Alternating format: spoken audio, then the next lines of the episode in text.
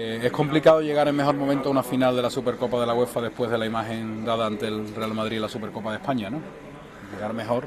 Hombre, la verdad que llegar mejor es bastante difícil, ¿no? Imagen en el momento que nos encontramos, que estamos en, a principio de temporada, ¿no? que todavía no estamos rodados lo, suficiente y, bueno, y, nos encontramos a un Milán ¿no? enfrente, ¿no? que es un grandísimo equipo.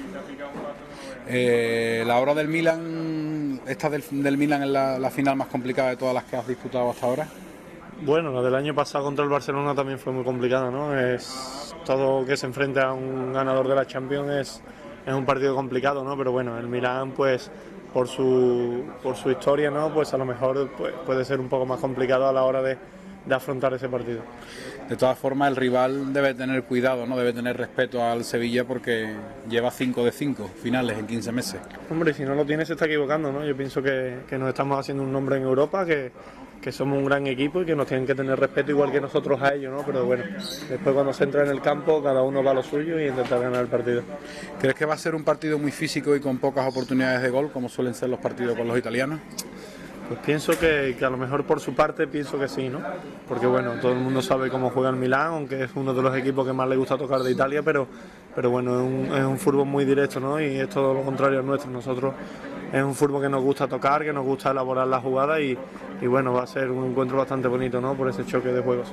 ¿Puede imponer tener enfrente jugadores de la talla de Kaká, Sidro, Inzaghi, Pirlo, compañía?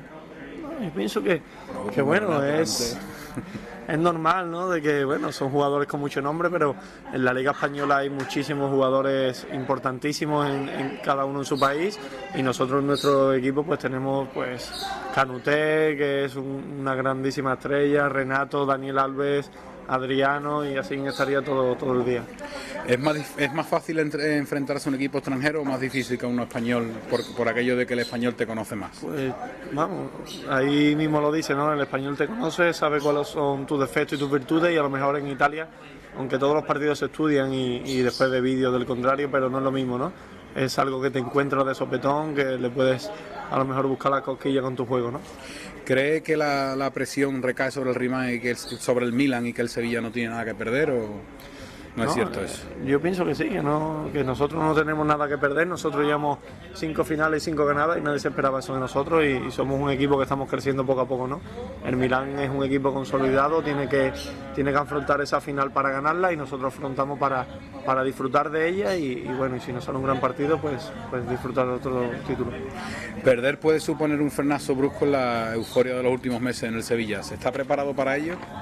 Yo pienso que el equipo está más que preparado, ¿no? Sabemos que, que bueno, que en el fútbol esto va por etapas y que no vamos a estar todos los años ganando cinco títulos, ¿no? Tenemos que aprovechar nuestro buen momento y, intentamos alargarlo lo máximo posible, ¿no? Los últimos encuentros de la pasada temporada fueron partidos en la cumbre y desde el comienzo de esta se sigue por la misma senda. ¿Cómo se hace para mantener la intensidad en pleno verano y también con un parón de por medio y demás? Pues bueno, yo pienso que esa es labor, una labor muy buena que están haciendo los preparadores físicos nuestros, ¿no? Y, aparte, pues también va dentro de, cada jugador, ¿no? La, la profesionalidad que cada jugador le ponga, porque porque bueno, nos estamos jugando mucho, esto a lo mejor puede ser único en nuestra vida deportiva y, tenemos que aprovecharlo. Eh, ¿Cómo te sientes en todo este éxito siendo sevillano? Eh, ¿Soñaste de chico una, una, cosa como esta que te podía pasar alguna vez? Pues mira, no he soñado ni esto, porque para mí esto era no, no, no entraba ni en mi sueño, ¿no? Mi sueño era ser jugador del Sevilla y, y, hacerme famoso en el Sevilla, ¿no? Pero para nada ganar cinco títulos en 15 meses, ¿no? Esto no entraba ni en mi sueño, pero bueno, eh, yo ahora me siento orgulloso de ser sevillano y sevillista. ¿Cuál es el secreto de un Sevilla que en poco más de un año se ha colocado entre la élite del fútbol europeo? Pues bueno, yo pienso que el secreto es eh, estos años atrás se ha venido trabajando muy bien desde, desde la Secretaría Técnica hasta el campo, ¿no? Se ha venido trabajando muy bien a la hora de hacer los fichajes y a la hora de trabajar y, y bueno, yo pienso que se ha ido haciendo pasito a paso un equipo grande, ¿no? Que, que es lo importante y con mucha humildad que, que también es muy importante para, para estar ahí arriba.